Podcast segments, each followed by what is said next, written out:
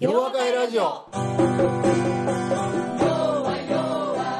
皆さんこんにちは。そしてこんばんは。今日も洋和会ラジオをお送りいたします。洋和会ラジオは問題解決を学んだ世界中に広がる1万人の皆さんと斉藤先生をつなぐ心と心の架け橋です。この番組のホストは斉藤健一先生。そしてお相手するのは私ユッキーです。それではそろそろ始めたいと思います。皆さんこんにちは。そしてこんばんは。斉藤先生今日もよろしくお願いいたします。よろしくお願いします。先生桜の季節も過ぎてもう新緑の5月ですね。早いな。早いですね。4月の8日。まだ桜真っ盛りだった時今年初の洋和会がなんと今年初の広島で開催されました。はい。いや今までもうなんやえー何年？6年か7年やっててはい初めて広島だもんね,、初めてですね。ええ広島すごくいいところだったわ。本当ですか、うん、最初ね、はいはいええ。あの広島界隈に3人ぐらいいるんですが、ええ。どうでしょうかって言って、いや3人はちょっとねと思いながら、でもまあええかみたいな。ええよでも3人じゃなくて30人いるといいよねって言うたらね、ええ。なななんなんとはい。31人、31人。あお。31人広島に、はい。もうもちろん基基本的には台湾やね、沖縄や東京や大阪やええいう、なんかもうすごいところからみんな来てくれ日たね。本全国どころか世界中から集まってそうなん斉ですよ。生あインドネシアもいたな。すごいですうねん、このタイに戻ってきましたって君大丈夫なのかなって思って、さすが斉うん藤先、生、今回インドネシア2人ですよ。あすごいですね、うんそれはそれは、ええとても盛り上がったということで、はい。広島はあのー先生の問題解決者がなぜ今必要なのかという斉藤先生のスピーチに始まり、そうそうそうそうそう。はい、その後、まあはい。ククイズとかねいろいろあそう。いや大体ねこの頃ええ。ねなぜか知らないけどね30人規模ええ。だとね自己紹介っていうのをね1人15秒自己紹介とかね、はい。ええええでこれが前浜松でやったら100人参加者いるのに1人15秒自己紹介。何分かかんねんやろみたいな。そうですね。でもね妙にこの楕円形変形楕円形みたいな感じでね。これでみんな自己紹介するじゃない。ええあれみんなの顔見ながらね、あこの子こうこういうやっちゃねんやみたいな。もっとも名前全然覚えてませんけどね。まそんな感じでねやってたね。面白いですね面白い盛り上がりますね面30人ぐらいがちょうどね、あの、うん。自己紹介もギリギリというか100そう人はちょっと厳しいものがありますよ。ね、う。んうん、はい。あるある。ええ。うん。はい。はい。でさらにえ、うん。洋和会そうですね広島洋和会の様子はフェイスブックにも上がってましたけれども幹事長の長谷川さんからのメッセージもね。そうよ。はい。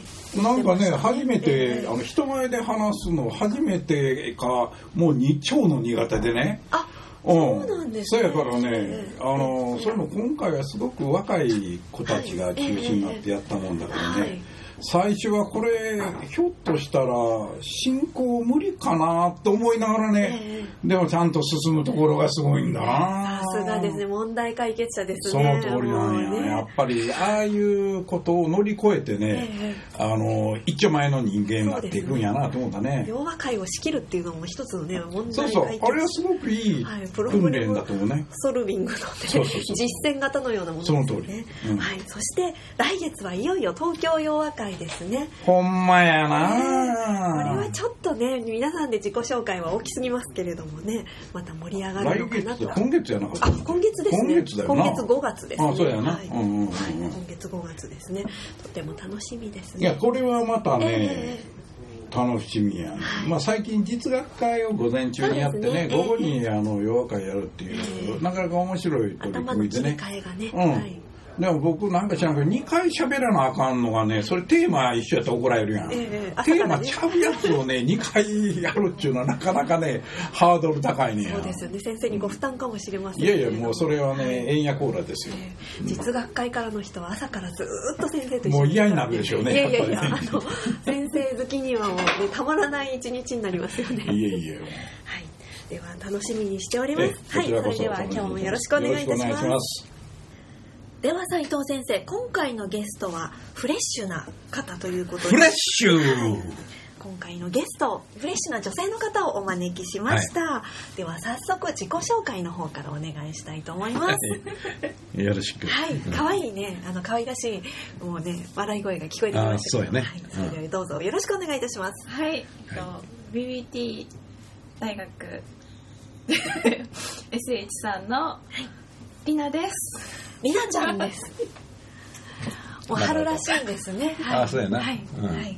りなちゃんがいいね。はい。うん。来ていただきました。はい。それでは早速先生。あ、今ので終わりかいな。終わりですかね。あ、終わりか。まあ、そうや大な。阪府出身です。大阪府出身で。あ、そうやね。大阪人や。あ大阪を大阪と、うん、そうやね。はい、お 大阪っていうわけでもないですね。いや、割と多いよ。なんか知らんけど、大阪とか奈良とかええね。ええ大阪洋和会もね、いつも盛り上がってそうますし、ね。そうそう、盛り上がってる盛り上がってええる。はい。では、じゃあ早速、はい。質問をお願いいたしましょう、そうやねじゃありなさんうんの質問ということで、はい。私以前先生にこう「君はちゃんと書かれへんやろな」とか「この他のある方と同じ匂いがするな」とか言われたんです。ほんまかいな。全然記憶にないっていうことうん、なんかあんまりないけど、うん、まあ、その先聞くぞ。はいはいええどういうところを見てこの人こういうタイプだなって分類とかしてあるんですか？これまた難しいいですね質問やな。あのね、今の質問にね、はい。いや、君ちゃんと書かれへんやろっていうのは、基本的にね、あのーみんなチャート書くのはものすごい下手くそなのね。だから大体確率的に言うと9割以上が下手くそやかあらー、大体言えば当たるみたいなとこある。当たる。それとね、やっぱりチャートをしっかり書ける人っていうのは、まあ基本的には物事を緻密に考えてね、それで、あ、こういう風な見せ方するととか、あるいはこういう風にチャートを書いてみるとね、えあの、こんなことわかるん違うのかなっていう風に考えれる人って割といいチャート書くんだよね。はい。とはそういうことを普段から慣れてないとね、はい。基本的に無理なんだよね。ええで、まあ、人と何度かこう話してるとね、ええまあ彼女の場合は何度も話してないか分からへんけれども、大体思考のパターンっていうのはこう見えてくるじゃん。あ、なるほど。ええうんはい。とすると、ほんならまあ基本的にはまあこの子はそういうところあんまり得意じゃなさそうだな、みたいな。え え持って生まれたのもう大体それでもう 9割やし。ええね9割はい。うんだからチャートを見てね、これはすごいぞっていう人っていうのはやっぱりそんなにいないよね。ええまあ、まあ私も最初書けなかったんですけどね。やっぱあの問題解決習ってから書けるようになるんで、そうやね。ええ9割書けないっていうのはまあそうかもしれないですよね、そう。いやええ、それともう一つね、例えば、ええ。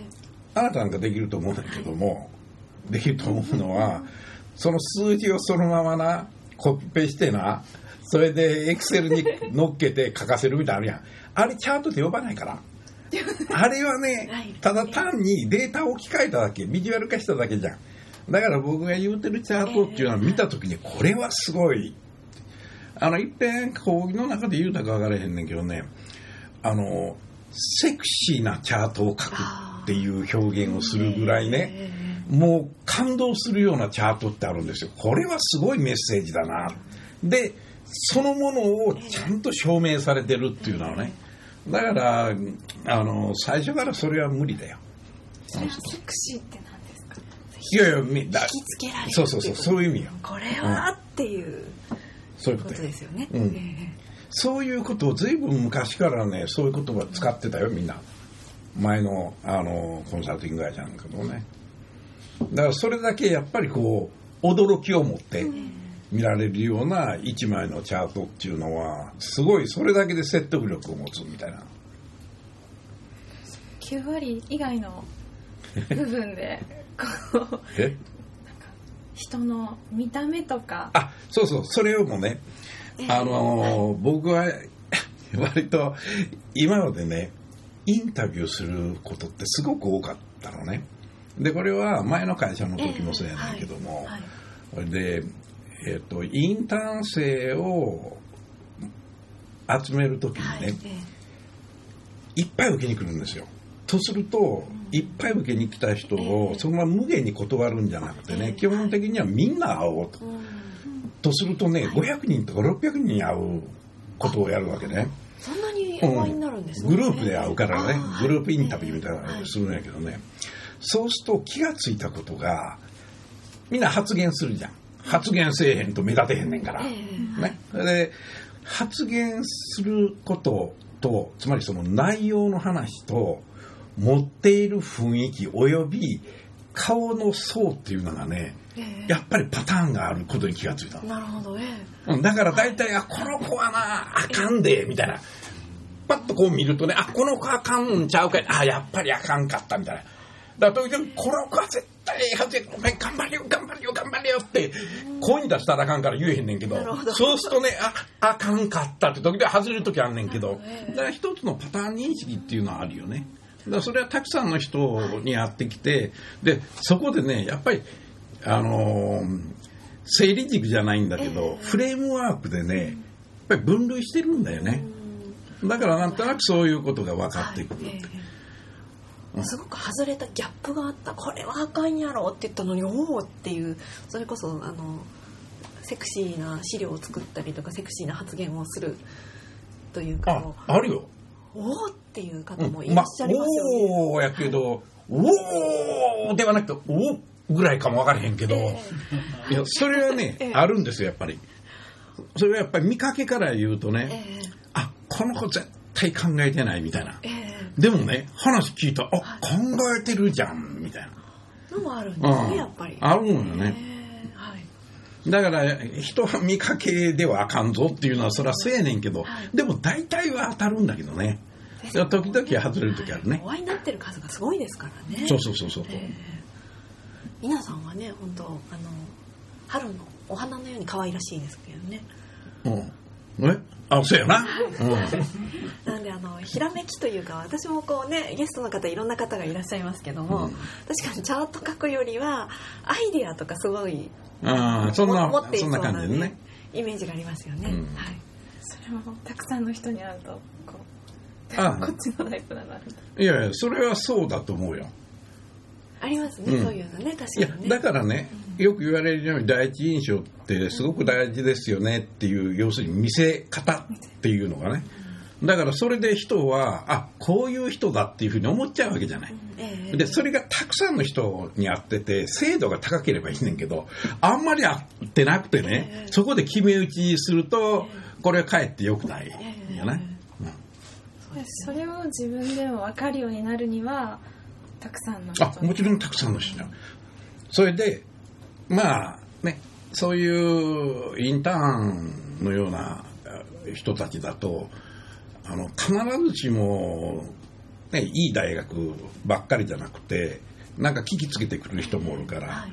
そうすると、別に大学のことは全然影響を与えないねんけれども、やっぱり、あのー深く考えてる子っていうのはね、大体喋らせるとわかるよね。ああなるほど。えだからこれはちょうどね、僕があの、ロジックなんかをこう教えてて、それで今でもそうやねんけれども、あの、いくつかのその、説問を与えて、それに対する答えを聞いてるだけでね、どういう頭の使い方をしてる人かっていうのがわかるじゃない。ええそういう感じ。だからいつも注意してね。それで、ああ、普通こういう説問にに対しては、大体こういう答え方するんやけど、どうも具体的やなと。ね、大きく捉えることができへん子やなと。これ大体、これもやっぱりね、9割ぐらいそうやね。みんな大きく捉えられないんです。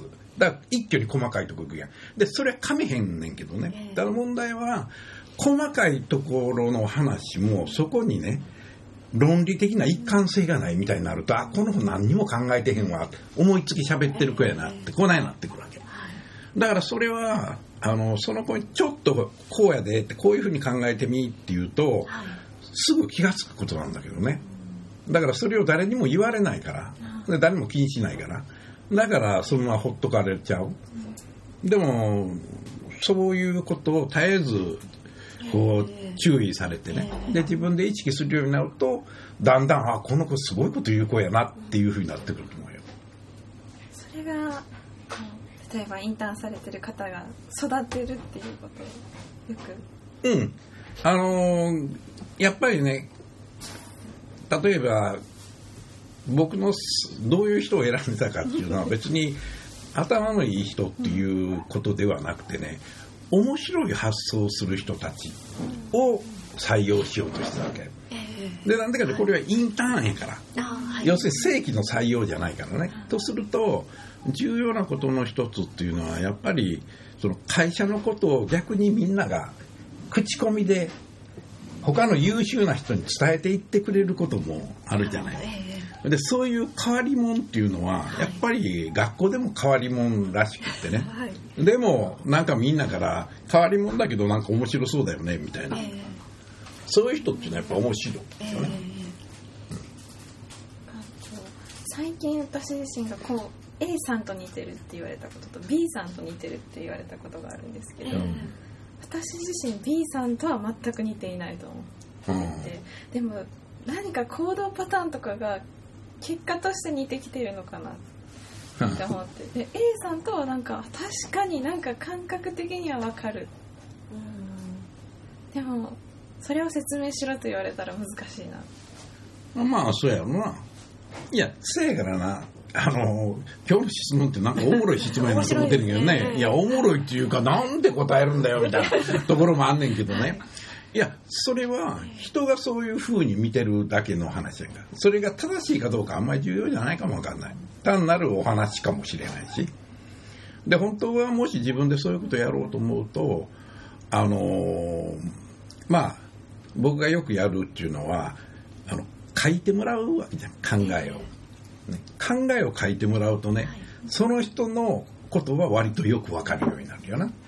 書いてもらうっていうこと。だから僕は今、あの、企業でよくやってもらうっていうのは、みんな自分のね、仕事をバリューチェーンでかけようっていうことを進めるわけ。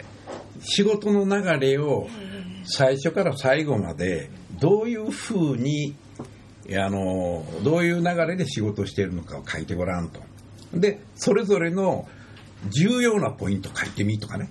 それからその後に何が問題かを書いてごらんと。何がうまくいってないかを書いてごらん。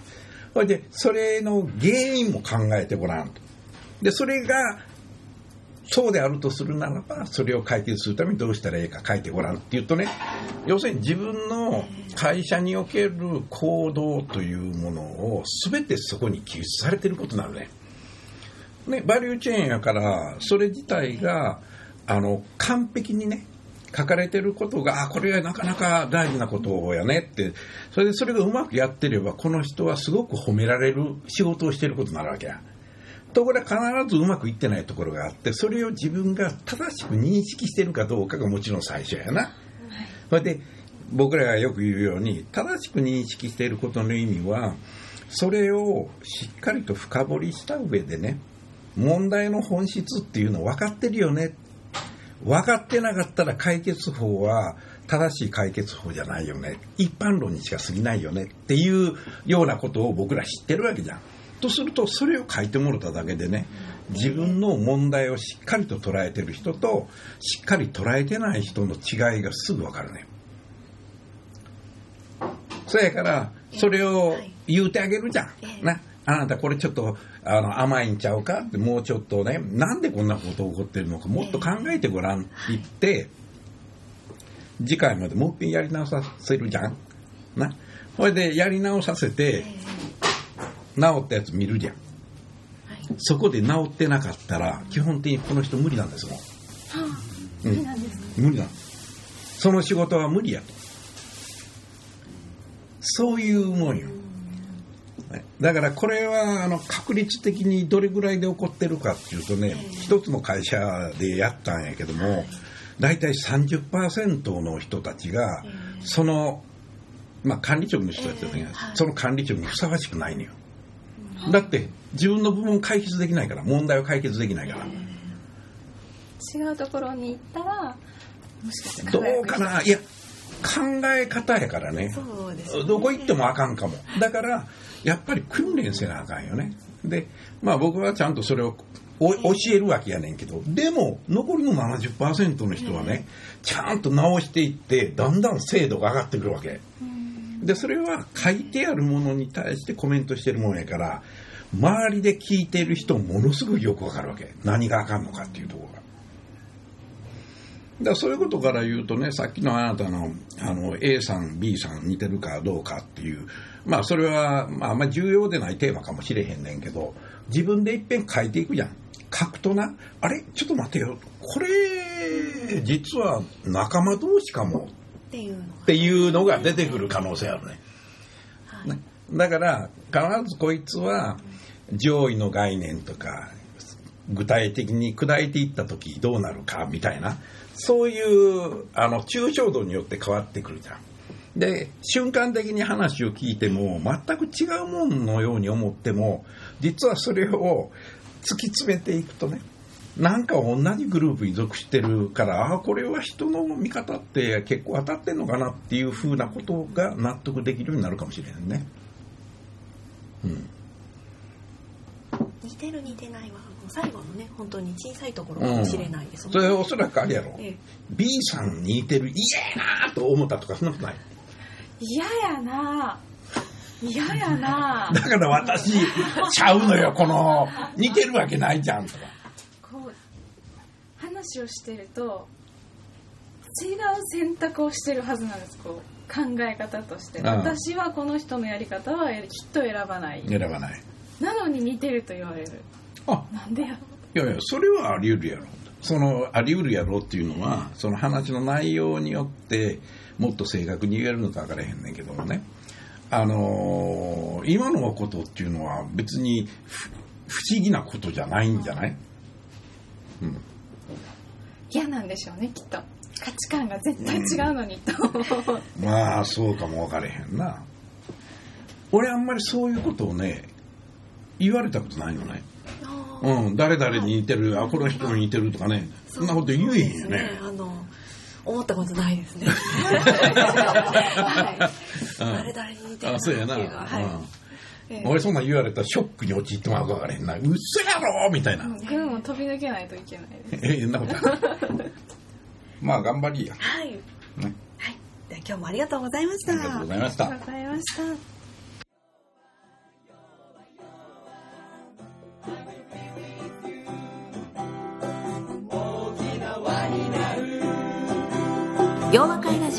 それでは皆さんまた次回お耳にかかりましょう。お相手は斉藤健一先生と私ユッキーでした。